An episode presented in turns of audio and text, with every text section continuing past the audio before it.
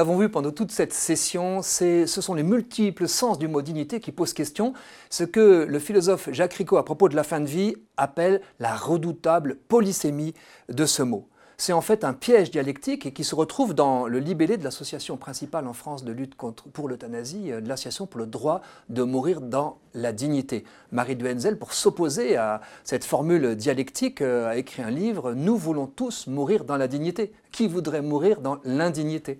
J'ai entendu le président de la République nous dire à propos de la bioéthique, euh, la dignité, bah, c'est un mot consensuel. Mais attention au consensus factice autour, au fond, de ce mot qui veut dire à la fois la dignité d'une fonction, présidentielle par exemple, euh, la dignité d'un comportement, qui vaut d'ailleurs qu'il y a un crime d'indignité nationale, qui a déjà exceptionnellement été, euh, édicté, qu'ensuite il y a le sentiment de dignité. Hein, pour soi-même, pour les autres. J'ai entendu quelqu'un me dire euh, quelle déchéance à propos de cette situation, un sentiment de dignité.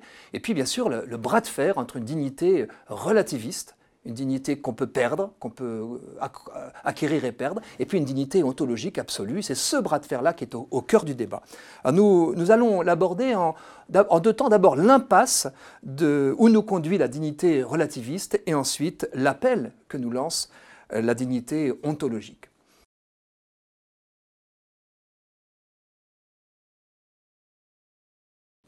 L'impasse, euh, elle est à la fois individualiste et, ultimement, nous allons le voir, euh, euh, au fond totalitaire. Au départ, le fondateur de l'ADMD, Henri Caillavé, a exprimé que cette dignité, ben, chacun était maître de sa dignité. On pouvait mettre le curseur là où on voulait. Dans un texte en, marge d'une décision du comité d'éthique auquel il participait, il avait exprimé qu'une personne, qu'un accident de la circulation rendrait aveugle, eh bien, pourrait estimer qu'elle a perdu sa dignité et demander l'euthanasie en raison de sa cécité. chacun est maître de sa dignité. Mais où, va la limite hein? Donc on peut partir de cas personnels, et souvent d'ailleurs c'est des cas limites ultimes qui font trembler. Je pense notamment à, en France, par exemple, à la situation de Anne Baird, qui en 2017, atteinte d'une maladie de Charcot, qui est très très gravement invalidante, notamment en fin de vie, a obtenu euh, d'aller se faire euthanasier euh, en, Suisse, a défrayé la chronique, en Belgique, pardon, a défrayé la chronique en France. Et euh, c'était apparemment sa liberté de refuser cette fin de vie. Mais voilà que les associations de patients et de maladie de Charcot ont protesté en disant euh, de quel droit les médias encensent-ils le courage d'une personne qui euh, va obtenir cette euthanasie, alors que nous, on n'encense pas notre courage d'aller jusqu'au bout de cette maladie, accompagné par nos soignants et nos proches. Vous voyez, entre l'individuel et le collectif, il y a souvent qu'un pas.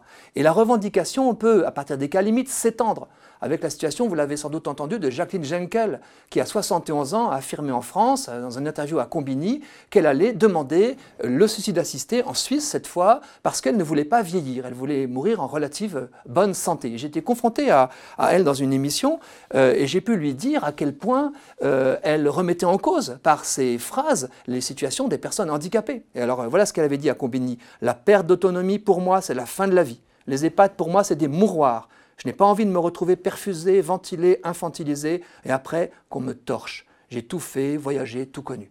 Euh, j'ai pu lui dire, mais quand vous dites ça, pour les personnes que je connais et qui sont, ah, qui sont dépendants des, mains d'une aide-soignante euh, quotidiennement pour la toilette, pour euh, leurs besoins naturels, ben, quelle humiliation Et d'ailleurs, elle en était désolée. Elle a ajouté d'ailleurs, euh, euh, pour montrer que ce n'est pas seulement individualiste au fond, hein, mes enfants préfèrent avoir une maman libre, contente, qui décide de partir à son heure, plutôt qu'une maman malade, dépendante dont ils doivent s'occuper. Alors elle implique d'autres, sans d'ailleurs peut-être leur avoir demandé son avis. On voit bien qu'il y a euh, un affrontement entre une culture de l'indépendance et une culture de la vulnérabilité. Je me souviens avoir été confronté à Noël Châtelet, la sœur de Lège Jospin, qui, euh, dont la mère s'était suicidée en bonne santé, et elle disait Ma mère nous a donné une leçon de force. Moi, j'ai pu dire ben, Mon père nous a donné une leçon de vulnérabilité, en consentant euh, à ces temps de dépendance qui ont précédé sa mort et qui étaient riches de relations. Cette euh, culture de l'indépendance, elle est très vite totalitaire.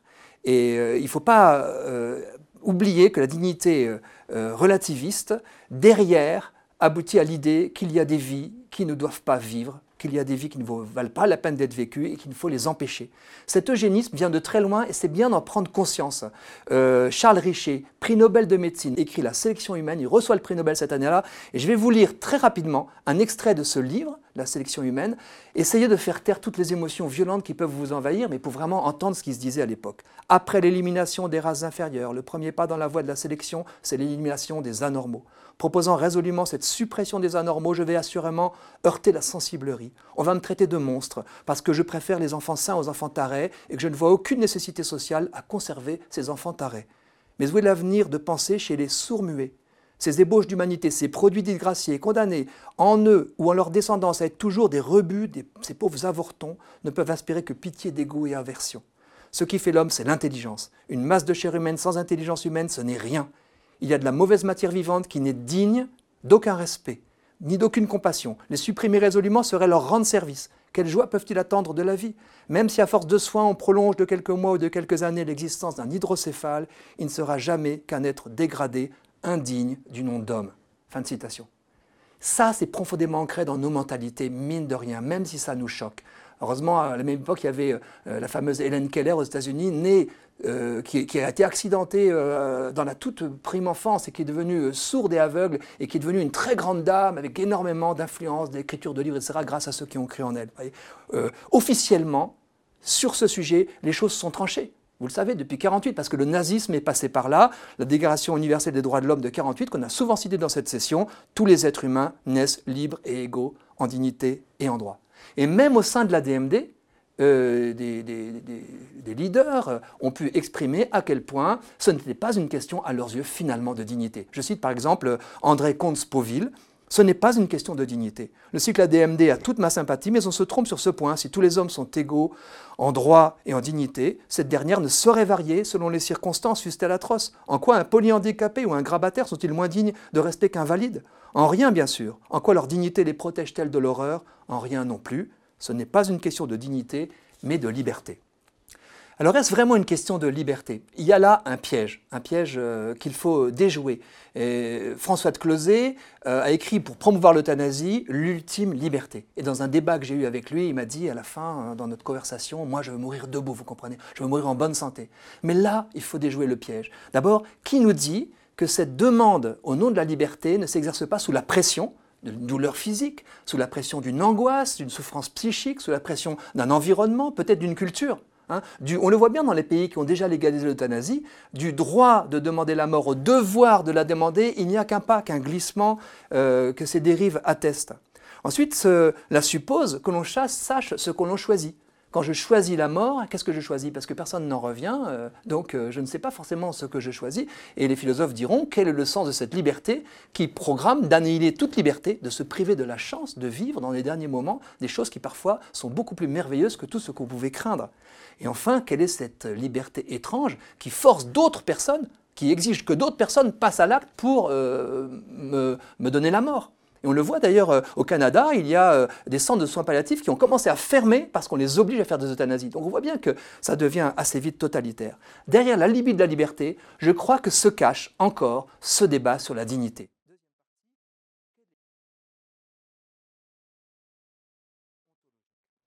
On le voit, ce n'est pas gagné l'idée d'une dignité relative est ancrée dans nos mentalités. Et euh, Anne Lebrun a eu raison de nous demander, au fond, de, nous regarder dans la glace pour, j'interprète, hein, pour accueillir, vraiment accueillir notre propre dignité, la sacralité de notre vie, ce qui n'est pas gagné pour aucun d'entre nous. C'est une bataille intérieure, mais c'est aussi une bataille de société. Et la pandémie de la Covid-19 nous l'a montré quand on entend des médecins, par exemple, qui disent qu'en EHPAD, les personnes âgées, hébergées, attendent la mort quel est le regard qu'on porte sur ces vies, sur la qualité possible de ces vies euh, chez ces médecins. Comment se pose concrètement, en cas de grave maladie, de grave handicap, ce, sentiment que la vie ne vaut plus la peine d'être vécue? Rarement les personnes elles-mêmes, plus souvent les proches et les soignants. Chez les personnes elles-mêmes, c'est rarement en situation, mais il y a des personnes qui, effectivement, sous l'emprise d'une douleur physique ou d'une angoisse psychique, vont demander la mort. Souvent, c'est parce qu'elles ne sont pas bien accompagnées, c'est des questions qu'il faut entendre, auxquelles, il faut répondre. Euh, c'est rare, c'est rare. Il est rare que ça soit permanent. Mais assez souvent, enfin le plus fréquemment, ce sont des peurs peur de ce qui va arriver, peur de l'aggravation, peur d'un acharnement thérapeutique, peur d'une démence, d'une incontinence. Et c'est souvent par anticipation que les personnes revendiquent l'euthanasie. Et je me souviens avoir préparé un débat avec Jean-Luc Romero euh, où je lui ai posé cette question parce que j'y avais réfléchi. Ne croyez-vous pas que ceux qui réclament l'euthanasie, euh, ce n'est pas parce qu'ils s'interrogent quand je serai devenu moche, euh, vieux, incontinent, dément, est-ce qu'il y aura encore quelqu'un pour prendre soin de moi et pour m'aimer? Et Jean-Luc Romero avait dit oui, c'est vrai. Et il, avait, il était tombé un peu de la dialectique, oui, c'est vrai, et puis il avait demandé qu'on discute intellectuellement, il ne voulait pas parler de lui. C'est cette angoisse-là qui est souvent cachée dans l'anticipation, la demande par avance d'une euthanasie. Ensuite, les proches sont plus fréquents à demander l'euthanasie. Pourquoi? Et Parce que je me sens responsable de la souffrance d'un proche, de sa peine. J'ai tendance à me sentir responsable et, je peux être tenté d'effacer, entre guillemets, euh, cette souffrance que je vois parce que euh, c'est une façon aussi de me déculpabiliser.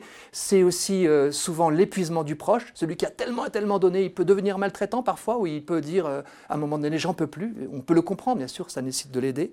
C'est souvent des fuites devant certaines situations hein, qui nous font peur, qui sont jugées par nous insupportable, avec euh, le risque de la pitié, du dégoût, de la peur. Ça peut être aussi, euh, je l'ai vu une fois, un pacte, où des époux font un pacte en disant, voilà, si je deviens dépendant, il faut que tu m'euthanasies. Voilà. Et puis leur fils est devenu très dépendant à la suite d'un accident.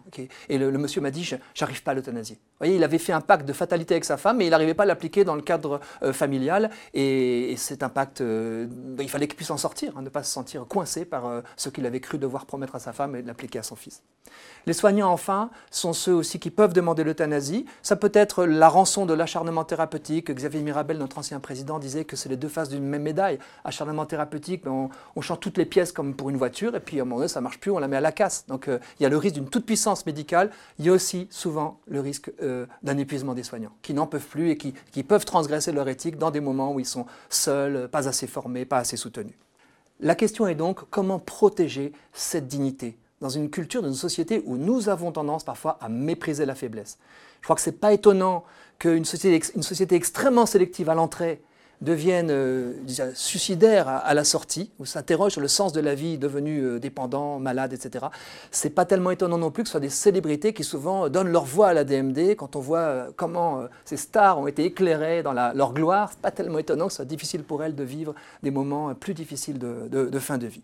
Je crois que pour défendre cette dignité ontologique, il faut faire des deux expériences, qui sont des expériences universelles, qu'on a tous faites un jour ou l'autre, peut-être on va le regarder en face, c'est d'abord d'être émerveillé par une personne humaine qui n'était rien à nos yeux par sa dépendance, par son handicap, par peut-être euh, son, étrangeté, par voilà. Moi, je l'ai fait avec des personnes porteuses de handicap, certains l'ont fait avec des personnes en fin de vie, d'autres avec des migrants, etc. Mais être émerveillé de l'humanité intacte, de ce qui n'est rien aux yeux des hommes. Expérience d'émerveillement. Et puis une expérience euh, qui la complète et qui semble antinomique, l'expérience de la déréliction, où à un moment donné, face à ces mêmes personnes, je n'y crois plus, je ne le sens plus. La personne n'en finit pas de ne pas mourir. Ou alors elle a une attitude qui fait que je me dis, mais quel est le sens de sa vie? Et là, je fais non plus l'expérience de l'émerveillement, mais le pari de la dignité. Je reste, je demeure au-delà de mes sens dans la conviction que cette dignité est intacte, même si je ne la vois pas. La dignité alors devient comme un rempart, une expérience, un rempart. C'est une source d'interdit. Hein, la dignité humaine, la sacralité de la vie humaine est une source d'interdit, l'interdit de tuer, l'interdit de violer, l'interdit de rendre esclave. C'est un peu retenez-moi ou je fais un malheur. Je ne le ferai pas en raison de la dignité humaine. Et euh, je me souviens du psychiatre Jean-Louis Terra, professeur de psychiatrie, qui, avait, co-signé avec euh, Philippe Pozzo di Borgo et moi-même une, une, tribune contre l'euthanasie en disant attention, dans la crise suicidaire, les personnes suicidaires ont besoin de ne pas entendre qu'on valide comme une belle sortie, comme un acte de courage, le passage à l'acte. Sinon, euh, elles ne sont pas arrêtées par l'interdit social sur le passage à l'acte suicidaire, dont on sait qu'il qu provoque des drames pour la personne, mais aussi pour tout son environnement. Un rempart, et aussi euh, l'interdit euh, de tuer euh, grâce à la dignité comme une libération. Une libération parce que ça autorise la plainte. Je peux dire que j'ai envie de mourir si je sais qu'on ne passera pas à l'acte. Je peux dire que j'ai envie que mon père ou ma mère ou quelqu'un euh, finisse sa vie, que c'est interminable, si je sais qu'on ne passera pas à l'acte. Je peux me plaindre et librement. Et je peux aussi exercer ma créativité. Les soins palliatifs, par exemple, qui sont créatifs et qui sont beaucoup plus compliqués à mettre en place qu'une euthanasie qui serait expéditive. Donc la libération aussi par cette, euh, cette dignité à laquelle je crois. La conscience de la dignité humaine, finalement, résonne comme un appel, un appel universel à l'engagement un engagement humanitaire pour la justice, avec des gestes, avec des mots, avec des regards. Il y a des regards qui tuent, il y a des regards qui font vivre. Faire une toilette avec un regard qui fait vivre n'est pas la même chose que faire une toilette comme si on faisait la toilette à une chose. Voyez et donc ça change radicalement aussi le regard que la personne va porter sur elle-même. Philippe Pozzo di Borgo euh, a pu dire euh, euh, Approchez-vous de moi, moi l'intouchable, lui qui est tétraplégique, qui a besoin de l'aide d'autrui pour tous ses besoins quotidiens. Hein. Touchez-moi, vous vous réconcilierez avec votre part de vulnérabilité. Voilà l'enjeu, euh, donc parce que cette dignité, elle continue à batailler en nous et dans la société entre ces deux acceptions. En conclusion, je dirais deux, euh, deux remarques. La première remarque, le débat se corse. Non seulement nous devons défendre le caractère ontologique de la dignité, mais nous devons, défendre son exclusivité par rapport à l'émergence d'une dignité animale dans la pensée. Le pape François, si vous vous intéressez à ses écrits, cite à 25 reprises la dignité dans, euh, dans aussi, 25 fois, c'est pour l'homme. Alors qu'en Suisse, vous avez une loi sur la protection des animaux qui définit la dignité de l'animal comme la valeur propre de l'animal qui doit être respectée par les personnes qui s'en occupent. Si on commence à parler de dignité animale, alors vous avez la pancarte d'une manifestation de la DMD, je, euh, je, je, suis jaloux, j'envie mon chien. J'envie mon chien. Parce que le chien, lui, il a droit à l'euthanasie et pas la personne humaine. C'est une question de dignité. Attention, par conséquent, à ne pas dissoudre euh, la, dignité en, perdant l'exclusivité humaine. Et puis, deuxième remarque, la dignité, ça rime, avec humilité. j'ai été très touché par la, la phrase d'une soignante qui disait Je n'ai jamais vu aucun patient qui ne soit digne, digne d'être soigné, digne d'être aimé. Donc c'est vraiment face à la dignité humaine, je suis comme euh, dans une contemplation. Proclamer la dignité, bien sûr, ne suffit pas eh bien, il faut des actes, et comme le dit cette soignante, il faut des actes d'amour.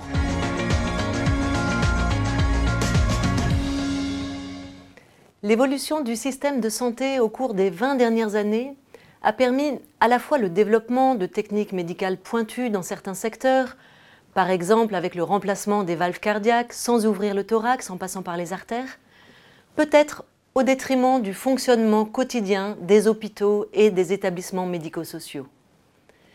L'insuffisance croissante des moyens et les limites de l'accompagnement de la fin de vie préalables à la crise ont été révélées et amplifiées par l'épidémie de la Covid-19. Le système de soins français a été soumis à de très fortes tensions pour la prise en charge des patients Covid et non Covid. L'avis rendu par le CCNE, Comité consultatif national d'éthique, au mois de novembre 2020, souligne l'insuffisance des moyens au regard des besoins de santé et l'impossibilité de recrutement et de formation rapide des professionnels médicaux et paramédicaux pour s'adapter aux besoins récents.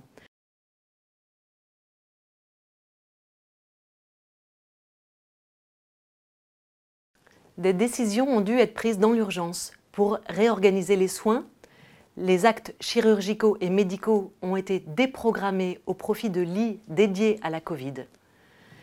Des polémiques sont apparues face aux potentielles pratiques de tri.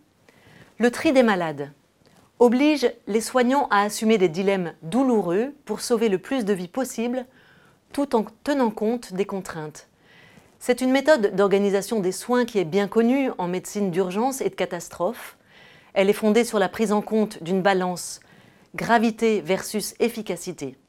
Dans un contexte d'insuffisance des moyens disponibles, la logique égalitariste, qui consisterait à ne pas vouloir trier, reviendrait de fait à donner priorité aux premiers arrivés. Une logique plus utilitariste a été privilégiée, elle vise à rendre maximum le nombre de vies sauvées dans l'intérêt collectif. Le principe de réalité a obligé les soignants à assumer un manque de moyens dont les responsabilités était préalable à la crise. Les valeurs soignantes ont été fortement mises à l'épreuve. Des médecins nous ont témoigné de l'impossibilité de faire déplacer le SAMU pour des personnes de plus de 75 ans dans certaines régions où le système de soins a été débordé au printemps 2020. Ce refus de soins sur le critère de l'âge est choquant et non éthique. Ainsi, il semble qu'il n'ait pas toujours été possible de donner à chacun le meilleur soin adapté à ses besoins dans le contexte d'insuffisance de moyens. L'intérêt individuel a donc sans doute été parfois sacrifié au profit de l'intérêt collectif. La distinction entre les choix thérapeutiques et le tri des malades me paraît nécessaire pour que la confusion du langage ne soit pas source de dérives éthiques éventuelles. Le choix thérapeutique est celui que fait un soignant après analyse de la situation individuelle de son patient dans la logique du serment d'Hippocrate. Les échelles de fragilité clinique sont faites pour les y aider. L'âge fait partie des critères de fragilité, mais pas uniquement. Il prend en compte l'état de santé général du patient. Par exemple, certaines personnes atteintes de comorbidités lourdes ne sont pas admises en service de réanimation parce qu'elles ne supporteraient pas de tels soins. Les soins en réanimation sont complexes et loin d'être anodins. Ils comportent beaucoup de risques de complications. Il est nécessaire d'avoir un raisonnement au cas par cas et de ne pas entrer dans une mise en application systématique de protocoles qui pourraient empêcher la prise en compte de l'individu.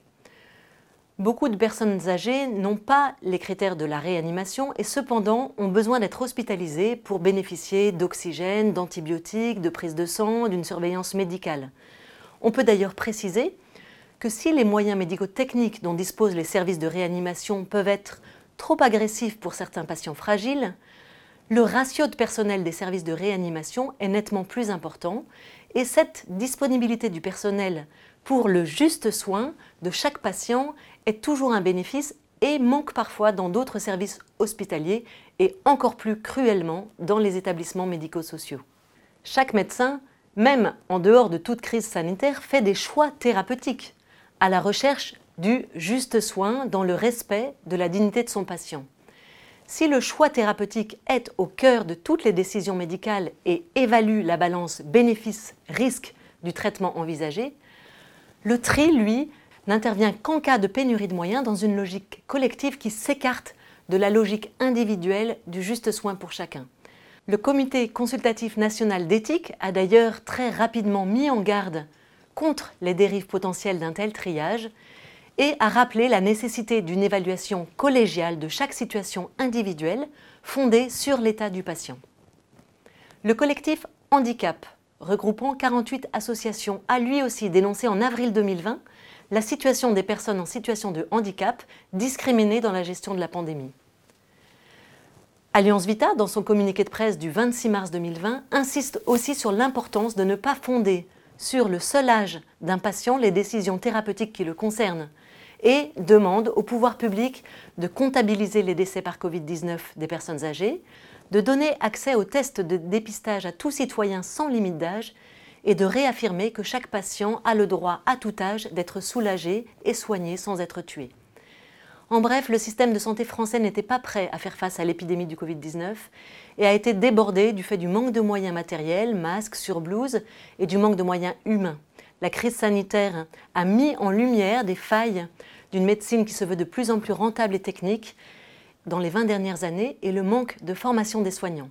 La trop grande rigidité de notre système politique et administratif a imposé des règles nationales centralisées qui n'ont pas permis aux organisations locales de réagir pour adapter des solutions réunissant les moyens publics, privés, associatifs dans un souci d'unité et de plus grande efficacité.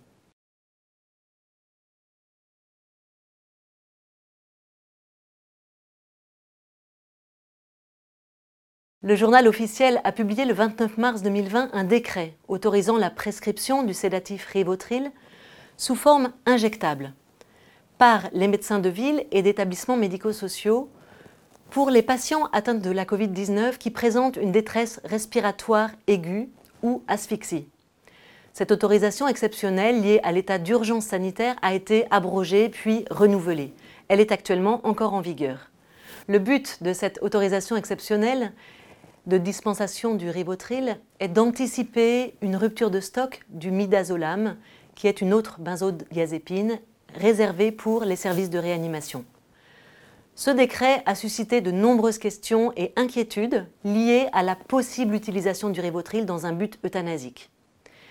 La SFGG, Société française de gériatrie et de gérontologie, a réagi le 4 avril au décret qui soulevait tant d'inquiétudes par un communiqué de presse intitulé Non, prescrire du Rivotril ne revient pas à euthanasier les patients âgés. Le nom générique du rivotril est le clonazepam.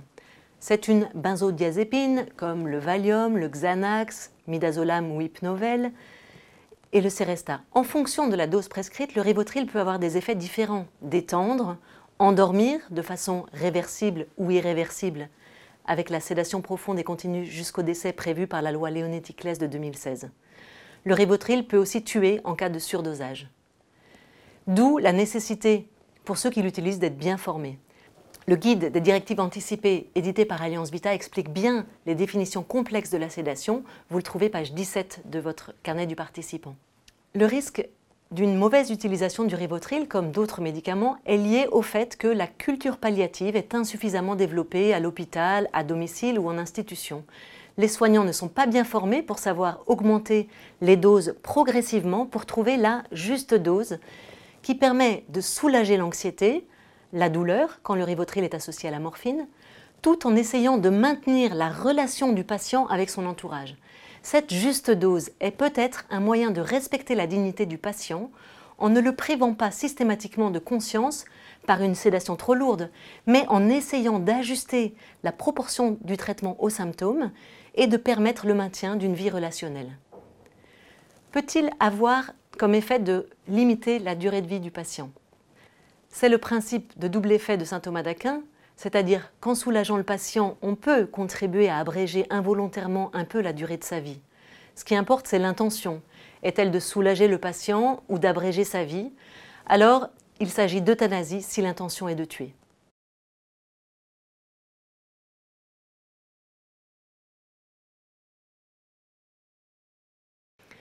L'adieu interdit est le titre du livre paru en octobre 2020 de la psychologue Marie de Henzel. Elle dénonce la brutalité de l'annonce des mesures de confinement strictes au printemps 2020 et l'interdiction des visites aux résidents d'EHPAD. Les soignants en nombre réduit ont essayé de permettre aux personnes âgées ou hospitalisées de rester en lien avec leurs proches par téléphone, avec des tablettes, mais les personnes âgées sont souvent peu à l'aise avec les moyens technologiques. Certaines personnes ont arrêté de s'alimenter. Elles ont glissé vers la mort, signe d'une dépression profonde liée au sentiment d'abandon. L'isolement est la troisième cause de la mortalité en France chez les personnes de plus de 75 ans. Ça veut bien dire que la relation est ce qui fonde notre humanité, et l'isolement est synonyme de la rupture de lien. Alors aurait-on pu faire différemment? Les EHPAD sont les derniers à avoir reçu des moyens de protection, pas de masque ni surblouse. Est-ce qu'on aurait pu laisser aux résidents et aux familles le choix de préférer prendre le risque de voir leurs proches et peut-être éviter certains syndromes de glissement ou dépression? Il reste toujours nécessaire d'évaluer les risques individuels et collectifs au sein des établissements, puisqu'en EHPAD, le taux de contagiosité et de mortalité lié à la Covid-19 est extrêmement important, 14 à 16% du fait de la collectivité. Depuis le printemps 2020, la mort est à la fois présente dans les statistiques sanitaires quotidiennes, mais les rites de deuil ont aussi été confisqués pour beaucoup de familles.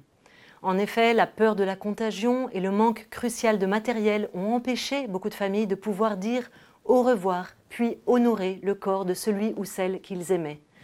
Dès le début de la pandémie, le corps des patients décédés, déclarés ou suspectés Covid-19, était placé dans une housse hermétiquement fermés définitivement et mis en cercueil sans que la famille ne puisse les revoir.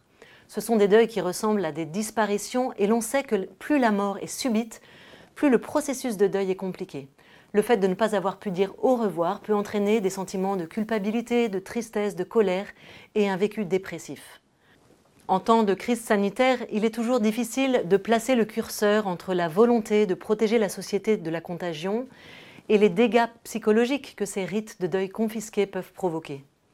Une circulaire du 20 mars 2020 du Haut Conseil de la santé publique est venue assouplir cette pratique en permettant aux proches de pouvoir revoir le visage de leurs proches décédés tout en respectant les normes sanitaires. Cet adieu au visage de la personne défunte permet de prendre conscience que la vie s'en est allée de ce visage, mais aussi de garder en mémoire le visage de la personne aimée, c'est le point de départ d'un chemin de deuil. Faire mémoire des défunts, c'est prendre conscience que nous sommes en vie, c'est aussi reconnaître l'héritage humain reçu qui nourrit nos vies. Plus récemment, l'obligation de mise en bière immédiate a d'ailleurs été annulée par le Conseil d'État. Il y a 100 000 ans, les Homo sapiens enterraient déjà leurs morts. Est-ce que la toilette mortuaire ne dit pas quelque chose de la dignité humaine? Plusieurs écoutants du service SOS Fin de Vie, animé par Alliance Vita, participent à la plateforme nationale d'écoute Mieux traverser le deuil pour venir en aide aux personnes endeuillées 24 heures sur 24. En accueillant ce que les personnes qui appellent disent de la mort de leurs proches, elles aident à puiser des forces de vie. En conclusion, j'aimerais soulever une autre question qui est un des enjeux de l'accompagnement de la fin de vie. Comment concilier la protection des plus fragiles et leur autonomie L'équilibre est difficile à trouver entre la sécurité sanitaire et un accompagnement indispensable des personnes à la fin de leur vie. L'épidémie de la Covid-19 a été un révélateur des insuffisances de la politique d'accompagnement, du vieillissement et de la fin de vie, et une invitation à les repenser. Le Cercle Vulnérabilité et Société est un groupe de réflexion réunissant de nombreux professionnels d'EHPAD il a publié une analyse intitulée Fin de vie en EHPAD, de l'hébergement à l'accompagnement. Parmi leurs propositions concrètes, je vous propose d'en retenir trois. Pour assumer leur dimension sanitaire et sociale en devenant experts de la fin de vie, les EHPAD doivent associer irréprochabilité sanitaire, c'est-à-dire médicalisation importante, et excellence relationnelle en misant sur l'interdisciplinarité et la collégialité. Un deuxième point, que ce soit au domicile ou en EHPAD, pour que le temps de la fin de vie soit un réel temps de vie, l'action des professionnels doit se dérouler dans une temporalité respectueuse de chacun et pas seulement dans un temps objectif et technique. Les moments relationnels, affectifs, sensoriels et mensuels sont donc primordiaux et doivent être privilégiés. Enfin, la formation d'un nombre suffisant de soignants dans les établissements et à domicile à une culture palliative paraît essentielle. J'aimerais pour finir vous parler de deux initiatives de terrain. Citoyennage est une démarche qui lie citoyenneté et grand âge. Il arrive encore trop souvent aujourd'hui que l'on décide pour les personnes âgées et pas avec elles sur des questions qui les concernent au quotidien. Des résidents en maison de retraite viennent de se constituer en association, citoyennage, afin de mieux faire entendre leurs intérêts. Par exemple, un ancien militaire de carrière de 95 ans a pris la plume pour faire part de sa révolte. Il dit J'ai réalisé qu'une part de mes responsabilités individuelles m'avait été enlevée car je suis une personne âgée. On ne vit pas les contraintes de la même manière à 20 ans et à 95 ans. Les projets pour nous, c'est maintenant, pas demain. Ainsi, le respect de la dignité ontologique de l'homme invite à mettre la personne au centre des décisions qui la concernent en lui demandant son avis quand c'est possible. La deuxième initiative que j'aimerais rappeler est l'autoconfinement de certains professionnels avec les résidents dans 17 EHPAD en France au printemps 2020. Alors que beaucoup d'EHPAD étaient à ce moment-là en manque d'équipement, de personnel, cette initiative exemplaire a permis de protéger les résidents et les soignants et de renforcer les liens entre eux. Le contraste est saisissant entre l'isolement dont ont souffert beaucoup de personnes âgées à domicile ou en établissement et les liens humains si forts vécus à l'intérieur des établissements où le personnel s'est confiné sur la base du volontariat avec les résidents. Cela nous rappelle à quel point l'être humain est un être de relation et que la dignité ontologique de chacun se révèle dans l'échange des regards offerts et reçus. Merci.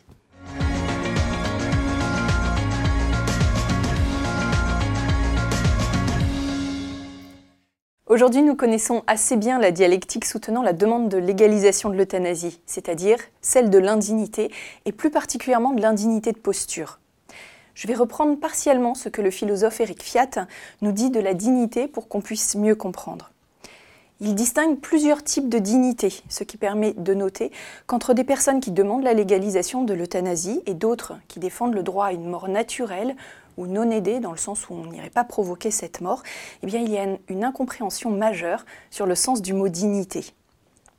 Les partisans de l'euthanasie vont nous parler d'une dignité de posture ou d'une dignité relationnelle, quand les soutiens de la mort naturelle parlent d'une dignité ontologique, celle que tout être humain a du seul fait qu'il soit humain, celle aussi dont on nous parle dans la Déclaration universelle des droits de l'homme. L'indignité de posture, c'est celle que nous avons probablement tous expérimentée, revoyez dans vos souvenirs, c'est celle du fou, nous dit Eric Fiat, c'est celle aussi de l'étudiant qui rentre éméché d'une soirée, euh, celle de l'homme qui va s'étaler de tout son long dans la rue. Cette euh, indignité, c'est celle de l'humiliation, de la perte de contrôle et de la honte. L'absence de dignité relationnelle, de dignité de posture, est aujourd'hui malheureusement assimilée à l'indignité ontologique, et nous constatons rapidement que l'une n'est pas l'autre, et inversement. Dans certaines situations, pas uniquement en fin de vie, mais par exemple dans le cadre du handicap, du polyhandicap en particulier, nous pouvons être en présence d'un corps qui sera extrêmement affaibli, amoindri, qui nous paraîtra laid, décharné, sans aucune maîtrise de lui-même. Et on pensera assez rapidement, de manière plus ou moins consciente, que cette personne a perdu sa dignité ontologique, cette dignité qui est liée à l'homme comme liée à sa chair. Or, dans un cas comme celui que nous venons d'évoquer, la chair lâche l'homme et la mort apparaît comme nettement préférable, comme seule solution acceptable au regard de la situation. On avait tout d'abord, on l'a vu, une méprise par rapport au sens du mot dignité, et maintenant nous avons aussi une nouvelle erreur sur la chronologie entre l'apparition de l'être humain, sa naissance et sa dignité. C'est le fait d'être humain, d'être un humain, qui fait que l'on est digne, en fait, qui est la cause de cette dignité. Et ça n'est pas le fait d'être digne qui va fonder notre humanité, qui est la cause de l'humanité. Parce que je suis un homme, une femme, alors je suis digne, et non pas parce que je suis digne, parce que je serai reconnu comme digne, alors je fais partie de cette humanité. Aujourd'hui, nous avons une autre accroche par rapport à la demande de légalisation de l'euthanasie, euh, qui est parallèle avec celle de la dignité, c'est celle de l'autonomie.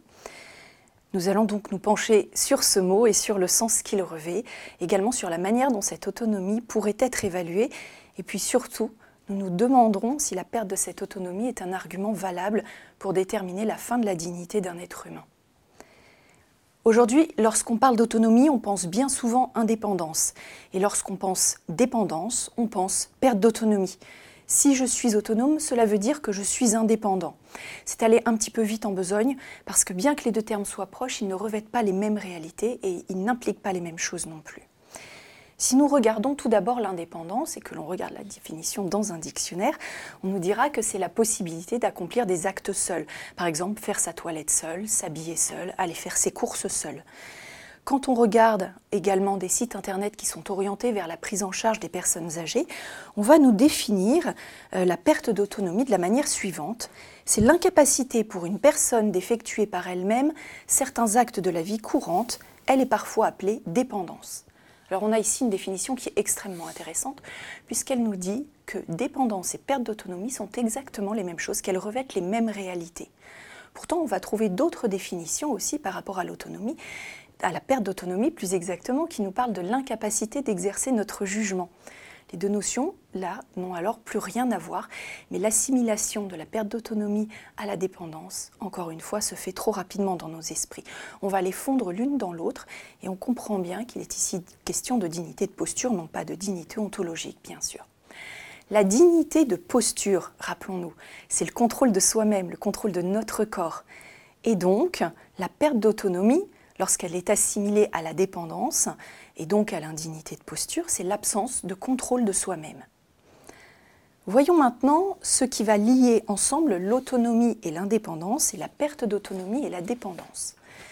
Nous allons commencer avec la dépendance, c'est-à-dire le contraire de l'indépendance. On enfonce des portes ouvertes. Euh, mais elle est exactement, là aussi quand on regarde un dictionnaire, on nous dit que c'est la dégradation des capacités physiques donc bien la difficulté à effectuer des actes quotidiens. Aucun rapport a priori avec une incapacité à exercer un jugement. En réalité, ça n'est pas si sûr, parce que pour que certains actes soient posés, il faut qu'il y ait une décision avant. Et c'est ici que l'autonomie va venir prendre sa, place. Nous pourrions alors commencer à définir l'autonomie en disant qu'elle est un acte de la volonté qui est elle-même la capacité à agir conformément à certaines lois elle a un lien très fort avec le devoir, mais aussi avec la liberté. Pour Kant, le philosophe de l'autonomie, l'autonomie est donc une histoire de discernement, de décision, un travail intérieur, une histoire de devoir, et non d'aptitude physique à réaliser tel ou tel geste. Je suis autonome si je suis capable de prendre une décision pour moi-même. Il nous dit ceci. L'essentiel n'est point dans les actions que l'on voit, mais dans les principes intérieurs des actions que l'on ne voit pas. L'essentiel est donc ce qui se passe dans mon esprit, mais pas dans ce que les autres pourront constater extérieurement, dans ma capacité à réaliser tel ou tel geste.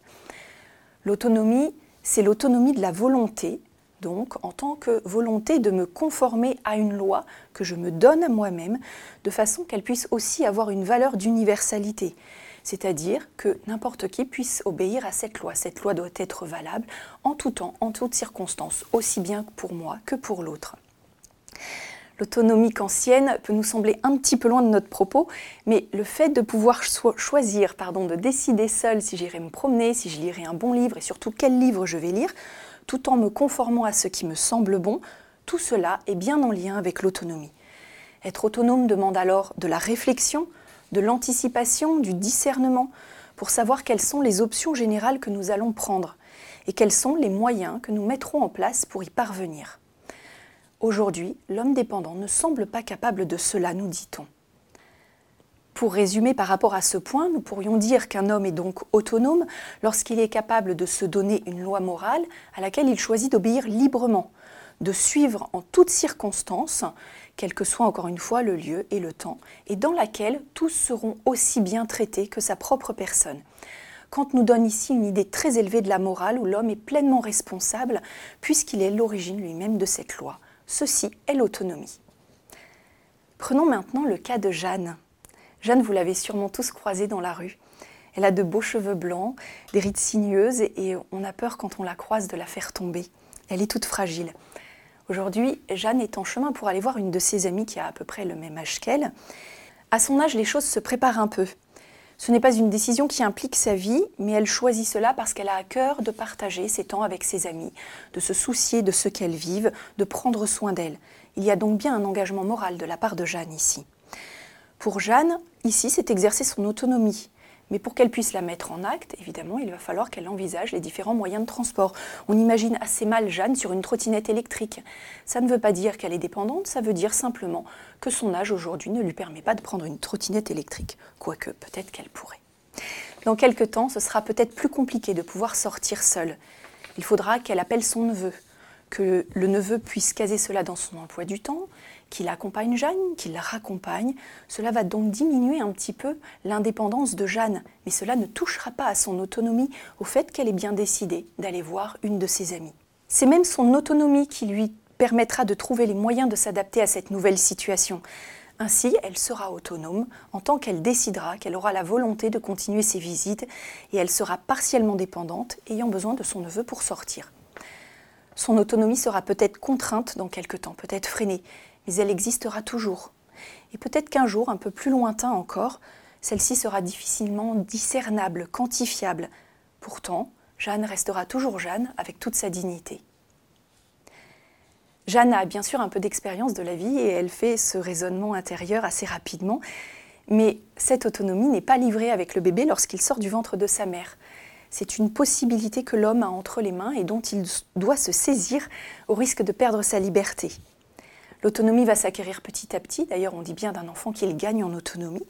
Il va exercer son jugement, il va le muscler, il va s'entraîner, il va prendre petit à petit des décisions pour lui-même, comme choisir ses vêtements, ou discerner entre deux options, ranger sa chambre, ou continuer à jouer malgré l'injonction parentale, pour arriver à ses 18 ans en étant capable d'être presque pleinement responsable de ses actes.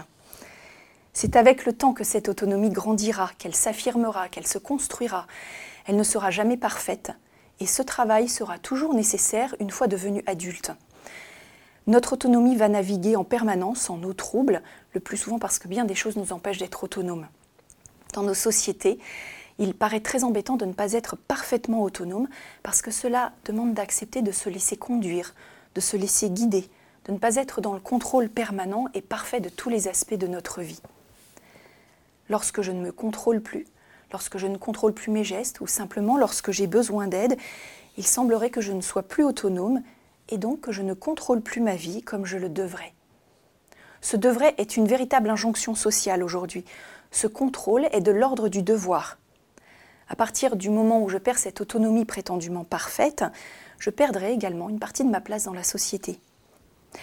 Cette place dans la société me permettrait de pouvoir agir le plus librement possible, mais uniquement en tant qu'individu, cela veut dire qu'on ne me reconnaît pas tout à fait comme personne, comme un être de relation, et qu'on ne reconnaît pas la nécessité, le caractère indispensable de la présence des autres à mon côté. Cette présence semble aller contre l'autonomie, semble la briser. Ainsi, la présence du neveu de Jeanne serait le marqueur de l'apparition de son indignité, et donc la perte de la valeur de la vie de Jeanne puisqu'elle a besoin de cette aide. Nous avons ici une nouvelle conception de l'autonomie qui nous renvoie à un fonctionnement de l'humain uniquement perçu comme un individu, comme celui qui n'a de relation avec personne, ou l'autre est utilisé uniquement comme un outil que l'on rangerait après avoir euh, utilisé. Ce qui nous exclut définitivement de l'autonomie kantienne, dans laquelle l'humanité est toujours traitée comme une fin et jamais seulement comme un moyen.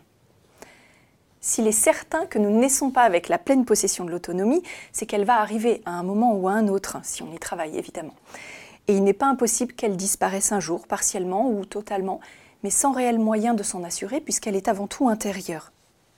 Alors, à partir de quand peut-on considérer que l'autonomie est effective? À partir de quand l'être humain est suffisamment digne pour être admis dans la communauté des personnes? Le moment de l'acquisition de l'autonomie est difficilement datable, d'autant que cette autonomie est assez fluctuante. En effet, qui d'entre nous peut dire que chacune de nos décisions relève exclusivement de notre autonomie? Si ce matin, vous êtes passé devant une boulangerie qui sentait, d'où sortait une odeur de croissant et de brioche, que vous êtes entré dedans et que vous avez acheté le croissant ou la brioche, eh bien, vous avez été plutôt guidé par votre estomac et votre gourmandise plutôt que par votre autonomie. Lorsqu'on est soumis à une addiction, on n'est pas plus libre non plus. On n'est pas obligé de penser addiction à des drogues dures, mais simplement notre téléphone, le chocolat, les divers rituels qui jalonnent notre vie.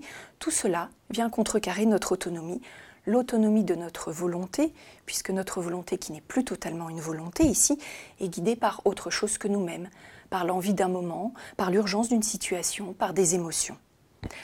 Nous avons donc une autonomie fluctuante liée à l'indépendance parce que les capacités physiques permettent de réaliser plus ou moins facilement les actes qui sont envisagés. Revenons à l'acquisition de l'autonomie.